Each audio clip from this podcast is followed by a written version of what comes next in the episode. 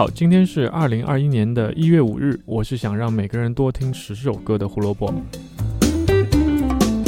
胡说音乐历史节目每天更新，想知道每天的音乐小故事呢？记得关注我们在荔枝、还有网易云、还有 B 站上的账号。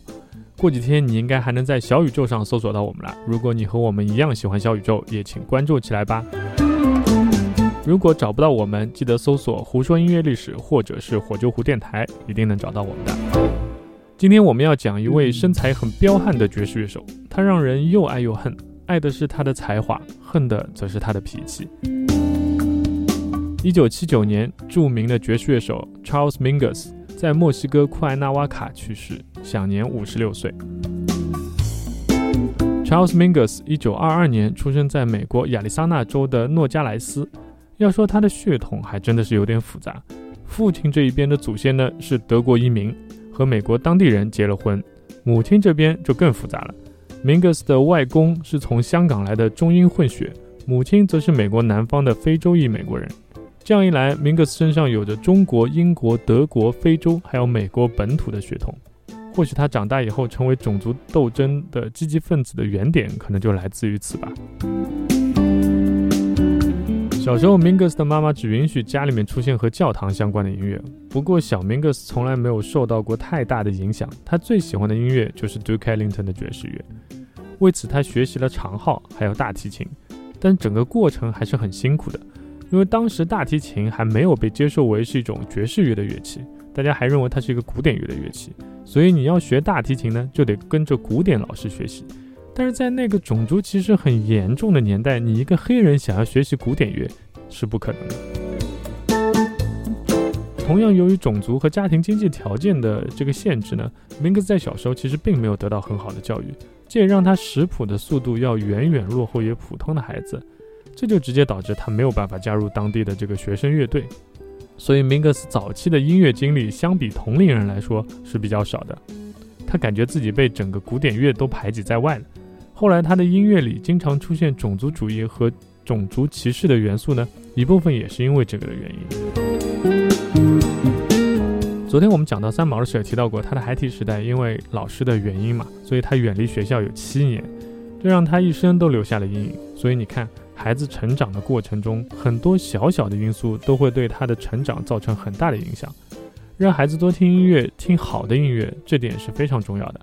有关于孩子应该听什么音乐，如何引导孩子提高音乐素养，大家可以回复我们进行咨询，我们也会一一的做解答。进入高中以后呢，Mingus 终于有了机会可以好好学习大提琴和贝斯，同时他也开始自己写曲。从一开始，他的作品就很特别，就像他的成长过程中经历的那样，那是一种融合了古典元素的爵士乐。之后，Mingus 因为自己的技术和创作能力，开始有了一些名气。他的第一份专业乐手的工作就是和 Duke Ellington 哦，自己的偶像哦。第一份专业乐手的工作就是和 Duke Ellington 的前单簧管乐手 Barney Bigard 一起演奏。哎呀，太可惜了，就差一点点，差一点点就可以和自己的偶像一起了。一九四三年，Mingus 还有机会和伟大的路易萨·姆斯特朗一起巡回演出。到一九五三年，他终于替代了 Wendell Marshall，成为了 Duke Ellington 乐队的成员。终于可以和自己的偶像在一起工作了，但是呢，只持续了很短的时间。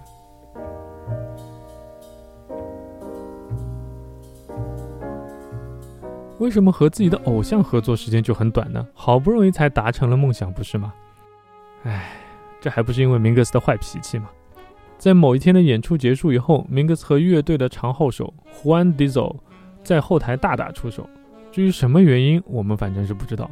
但是胡安可是一九二九年就跟着 Duke Ellington 打天下的人了，更何况他不仅仅是一个乐手，乐队很多的曲子都是他参与编写的。你一个刚来加入没多久的年轻人和元老级的人物打架，后果可想而知。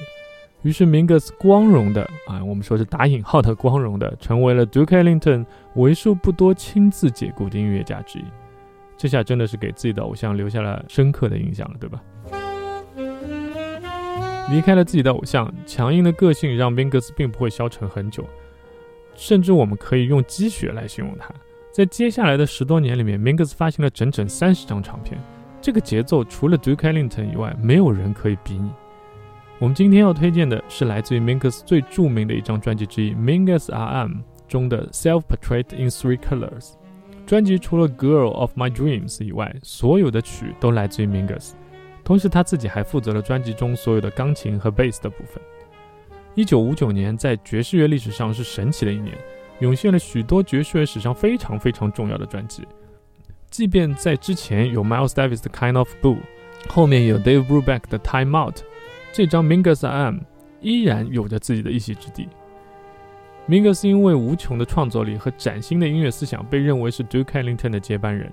著名的爵士乐小号手 Dizzy Gillespie 因为 Mingus 的天赋，直接称他为小 Ellington。一九六零年代开始，Mingus 的创作步伐有所放缓。七十年代中期，他饱受 ALS 的困扰。ALS 的全名叫做肌肉萎缩性侧索硬化症，也就是我们现在经常所说的渐冻人。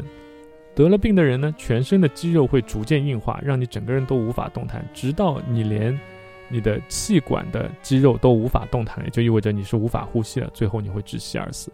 它是一种暂时没有任何治愈方式的致死率非常高的一种疾病。对于一个乐手来说，不能动就意味着他无法再演奏乐器。但是 Mingus 也没有闲着，他不停地进行创作，并制作了很多专辑，直到他去世。一九九三年，美国国会图书馆收购了 Mingus 收集的乐谱、录音、书信和照片，他们被认为是国会图书馆历史上与爵士乐有关的手稿收藏中最重要的一笔收藏。一九九七年，Mingus 获得格莱美终身成就奖，二零零五年入选林肯爵士中心的爵士名人堂。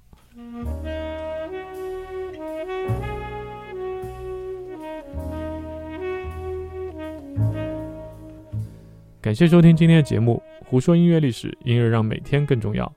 明天我们要讲一位 Pink Floyd 的成员，但也许有一些歌迷对他并不是很熟悉啊，因为他在很早以前就离开了乐队，但是他的贡献是很值得我们讲一讲的。明天来听这个故事吧，拜拜。